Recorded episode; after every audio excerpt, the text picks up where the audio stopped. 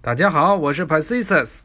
今天呢，我们要说的是华盛顿北边的 Georgetown 乔治敦。那么这个乔治烫呢，它建成的时间是在十八世纪中叶的时候搞起来的这么一个城市，它跟华盛顿是连在一起的，所以后来华盛顿这个城市呢，一直把乔治敦呢当做自己的主要的贸易港口。在美国最早的时候，尤其是刚建国的时候，因为联邦政府在这个地方建立啊，所以得到了很长一段时间的繁荣。那么乔治敦这个城呢，在一八二十年代的时候呢。当时乔治敦其实是已经工业化了，但是这个豪杰呢，其实也不是很长啊，因为很快的，一八四零年、五零年之后呢，开始就是铁路这种运输模式呢，慢慢的在美国就普及起来了。那么运河呢？在与铁路进行竞争的时候呢，它很大程度上没有这个铁路的竞争性强，因为铁路你无论是走哪儿，只要你把这个铁道修到哪儿，哪儿就可以进行通车了。但是运河呢，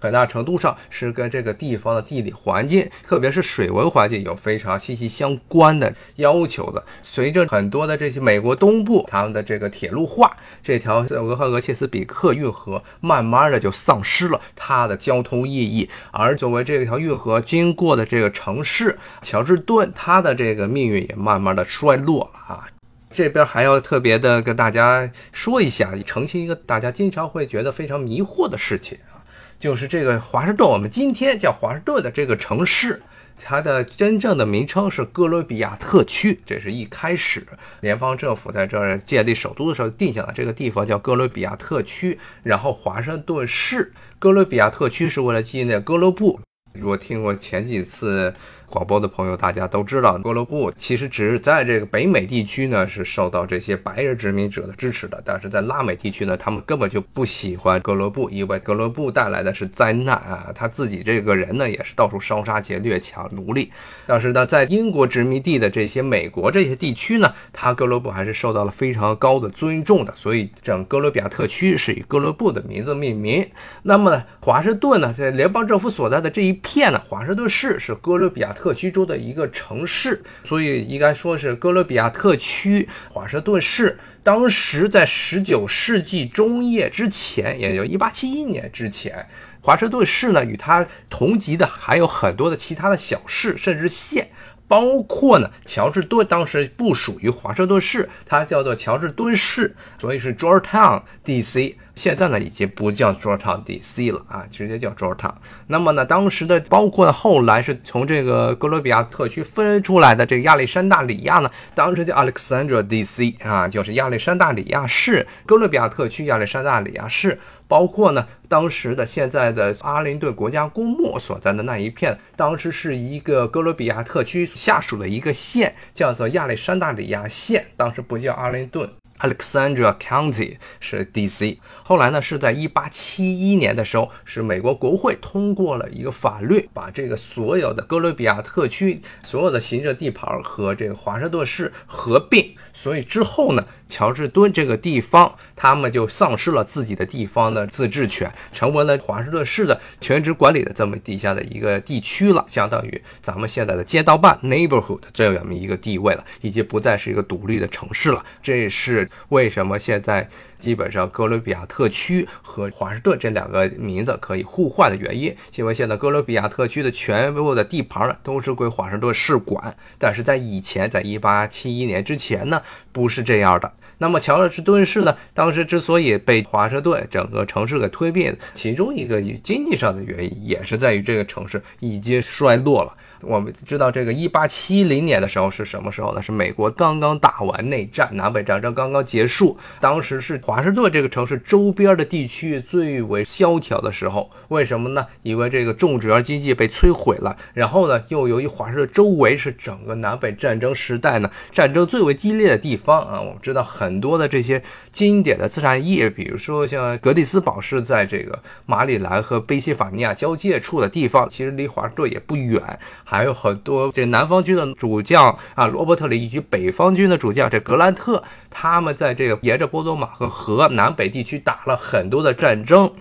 所以对这一带的经济摧毁是非常严重的。乔治烫这个城市呢，基本上呢就是整个这个城市的经济全部都被毁掉了啊，基本上没有什么东西剩下来了。当时的这个运河也不行了啊，那些磨坊呢基本上都关张了，所以呢，这乔治多这个城市呢，基本上就成了一个贫民窟。而且这个城市由于当时的它跟这个华盛顿不一样，华盛顿是十八世纪初才建成的这么一个城市，而且是法国人给规划的，相对来说规划。的时候呢，很注重这些下水设施啊，包括路面的宽度啊，都是当时符合欧洲这些城市要求的。但乔治敦呢，这个城市当时规划的时候还是一个殖民城市，是一个很破的小城，连下水道都没有，说又脏又臭，又全是工业，所以后来呢就变成一个大贫民窟了。现在呢，它是一个非常时髦的这么一个旅游景点，它当时呢是谁都不愿意去的烂地方。那么这个地方呢，其实萧条了好长一段时间。一直到这个一九五零年代，它才慢慢的恢复。它跟这个亚历山大里亚还不一样。乔治敦这个地方呢，它虽然是一个河港，但是它作为一个河港，其实它的整个地理环境并不是特别好。你比如说像这个亚历山大里亚那一带呢，都是平原，然后是两条河的交界的地方。但是乔治敦这个地方是挨着波多马克河，但是它本身这个城市呢是依山而建的，它这个城市真正的平原地带不是很多。它这个城市规划的时候，很多的一半的地区都是建在小山坡上。其实是不太适于发展成一个河港。之所以一开始把它弄河港的纯粹的理由呢，就是因为它是这个海船能够逆流而上的到达这最极限的地方，所以在这儿建了这么一个港口。那么，正因为这些原因呢，Georgetown 这个城市呢，一直到一九五零年代呢，都属于非常颓废、没有人愿意去的烂地方。但是在乔治烫的北边这些地区呢，由于它是在山上了，以及不属于这个城市本身了，这些山上呢，由于风景非常好，能够俯瞰整个这个波多马克河，所以很多有钱人都在这儿盖了一些大宅子。其中最著名的一个大宅子呢。非常值得跟大家一说的一个宅子，也是觉得如果大家有机会呢，去这个乔治烫这个地方，一定要去看的一个地方，就是顿巴顿 （Dumbarton） 呃橡树花园。这个地方呢，如果大家对世界历史啊，特别是中学，可能我忘了高中还是初中课本，似乎是讲过这顿巴顿橡树园的地方。为什么？如果讲过这个二战时期历史的话，应该提到过，因为顿巴顿橡树园这开展了一个著名的一个会议，那就是。对巴对橡树园会议，当时这个会议的目的呢，是一九四四年的时候，当时的时候，盟军已经在诺曼底登陆了，但是最重要的是，苏联已经把德国打的这个屁滚尿流了，所以基本上二战的局势已经定下来了。这个时候呢。世界上这些主要的强国呢，都要开始讨论战后的局势怎么样，所谓的协调战后关系。当时呢，最早是苏联啊、美国和英国啊，这个是二战的时候呢，几个重要的强权，他们说要在这华盛顿这边讨论一下战后的这些，说是这个国际关系其实是利益分配问题。啊，那么当时呢，为什么选在了顿巴顿橡树园这个地方呢？因为顿巴顿橡树园的园主这么一个女的啊，Mildred，她呢是当时美国数一数二的这女土豪，主要是靠她爸，她爸弄了很多的这些乱七八糟专利，造成了她是当时是纽约州最出名的、最有钱的一个女人。那么呢，她的老公呢是一个外交关。实际上呢，是她老公乔治，是基本上是相当于入赘到这没有赘的女人的家里。然后这两个人呢，也是到处的充当这个外交人员。然后这女的呢，是在这个欧洲有非常多的人脉关系。然后呢，这个女的本身呢，又特别喜欢附庸风雅。然后呢，当时她是在纽约那边出生的，所以跟美国东北部的关系非常密切。当时这哈佛大学的一帮的这个弄这些古希腊古典艺术以及古典历史。还有包括中世纪是拜占庭历史的这么一帮老学究呢，当时就撺掇他，让他从欧洲各地收购了很多的这个中世纪的文物回来，全部都放在了顿巴顿橡树园，在位于乔治烫这个镇的北边的这个山上，他们家的私宅中。后来这个地方就成了整个哈佛大学到今天为止都是哈佛大学关于这拜占庭还有中南美地区文明研究的一个重要的研究所，都一直在这儿。当时呢是这个女的非常有钱，把整个这个山头给买下来了。她的这个顿巴顿橡树园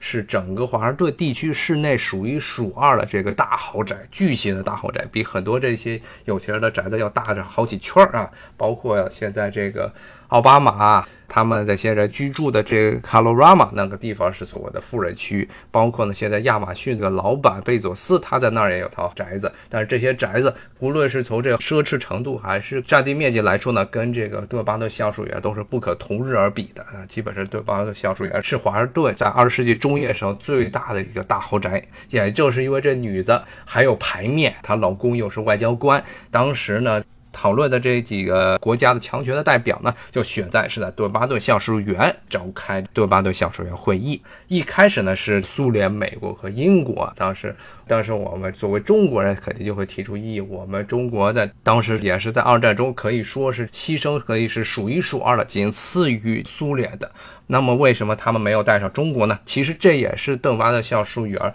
它这个会议比较非常有趣的一个地方，就在于当时苏联、美美国和英国关于是否要把这中国给加进来呢，所以吵了一架。当时这个苏联和英国他们看不起中国，但是美国特别是罗斯福想把中国给插进来。所以这个邓巴顿橡树园会议呢，其实是分为两部分。一开始是这个苏联、美国、英国他们进入参加，然后之后呢，第二个阶段。苏联退出，然后是中国、美国、英国继续在顿巴顿橡树园会议这继续开会。那么这个开会呢，顿巴顿橡树园会议的主要的得出的结论呢，就是要建立一个联合国。联合国最早的起点其实是从这个顿巴顿橡树园会议开始的，特别是这个联合国中有哪些组织啊？那么还有他们的呃安理会应该是什么样的一个局面？当时关于安理会的一些职务呢？特别是安理会的成员，包括这个常务理事国，他们是哪些国家？然后他的否决权是怎么样？这些具体到关于这些国家利益方面的东西呢，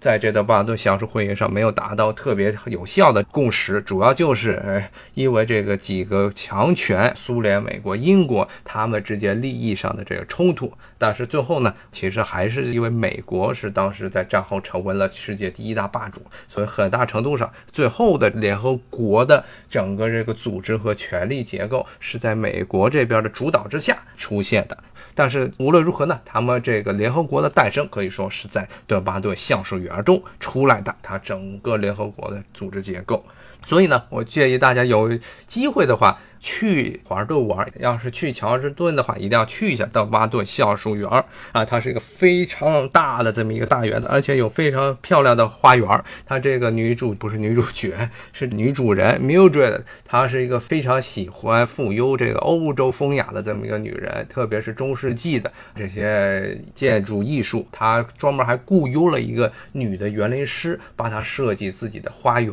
那么她这这片地盘呢，邓巴顿橡树园这个。位置呢，因为属于卓尔塔的最高点、制高点，所以周边呢，在它一圈呢，也围着了很多是有钱人住的宅子，像包括就在它旁边还有个邓巴顿宅 （Dumbarton House），也是一个当时商人的后代，他们家。住的一个宅子，现在也是对外开放啊，当时要交钱进去，可以带着你进去，在里面看当时这个十九世纪到二十世纪的时候，美国商人阶级他们这有钱的富豪们他们住的宅子的样子。然后德巴顿橡树园这个地方，它的地理位置除了是乔治敦的最高点之外呢，它的背后呢又是一条著名的河流，就是 Rock Creek，叫石溪，这是横穿整个华盛顿地区的最重要的一条河流。它是穿越华盛顿市区，因为华盛顿是在波多马河河以北这个地方建立的。然后它这华盛顿这个城里呢，还有一条河流叫石溪。整个现在呢，也就是被发展成了著名的公园，叫石溪公园 （Rock Creek）。现在也是美国国家公园的一部分，是个国家公园。这也是华盛顿市区中最漂亮的一个公园之一，基本是从华盛顿最北头的这么一条河流下来啊，所以它这个呃风景非常优美啊。说邓巴顿橡树园这个地方的地理位置非常的好，当然现在这个地方是被哈佛大学占着，作为他们的一个人文研究所。啊，里面还有一个博物馆，博物馆里展出的全部都是当时这帮哈佛的教授骗 Mildred 买的各种东西，像什么这拜占庭时代的缺口的银盘子呢，是他们那个祭典用的一些乱七八糟东西呢，当时都告诉这个 Mildred 啊，说这是全世界唯一的一个，你应该买，无论多少钱，反正你应该买下来，然后到处去去拍他马屁啊，无论如何，反正把这个女主人也骗的是心花怒放的，然后就。为了人文学，特别是这个中世纪学的研究，贡献出了自己的绝大部分的这些资产，所以在邓巴顿橡树园的这博物馆中都有展出。好，今天我们就聊到这里，咱们下回再说。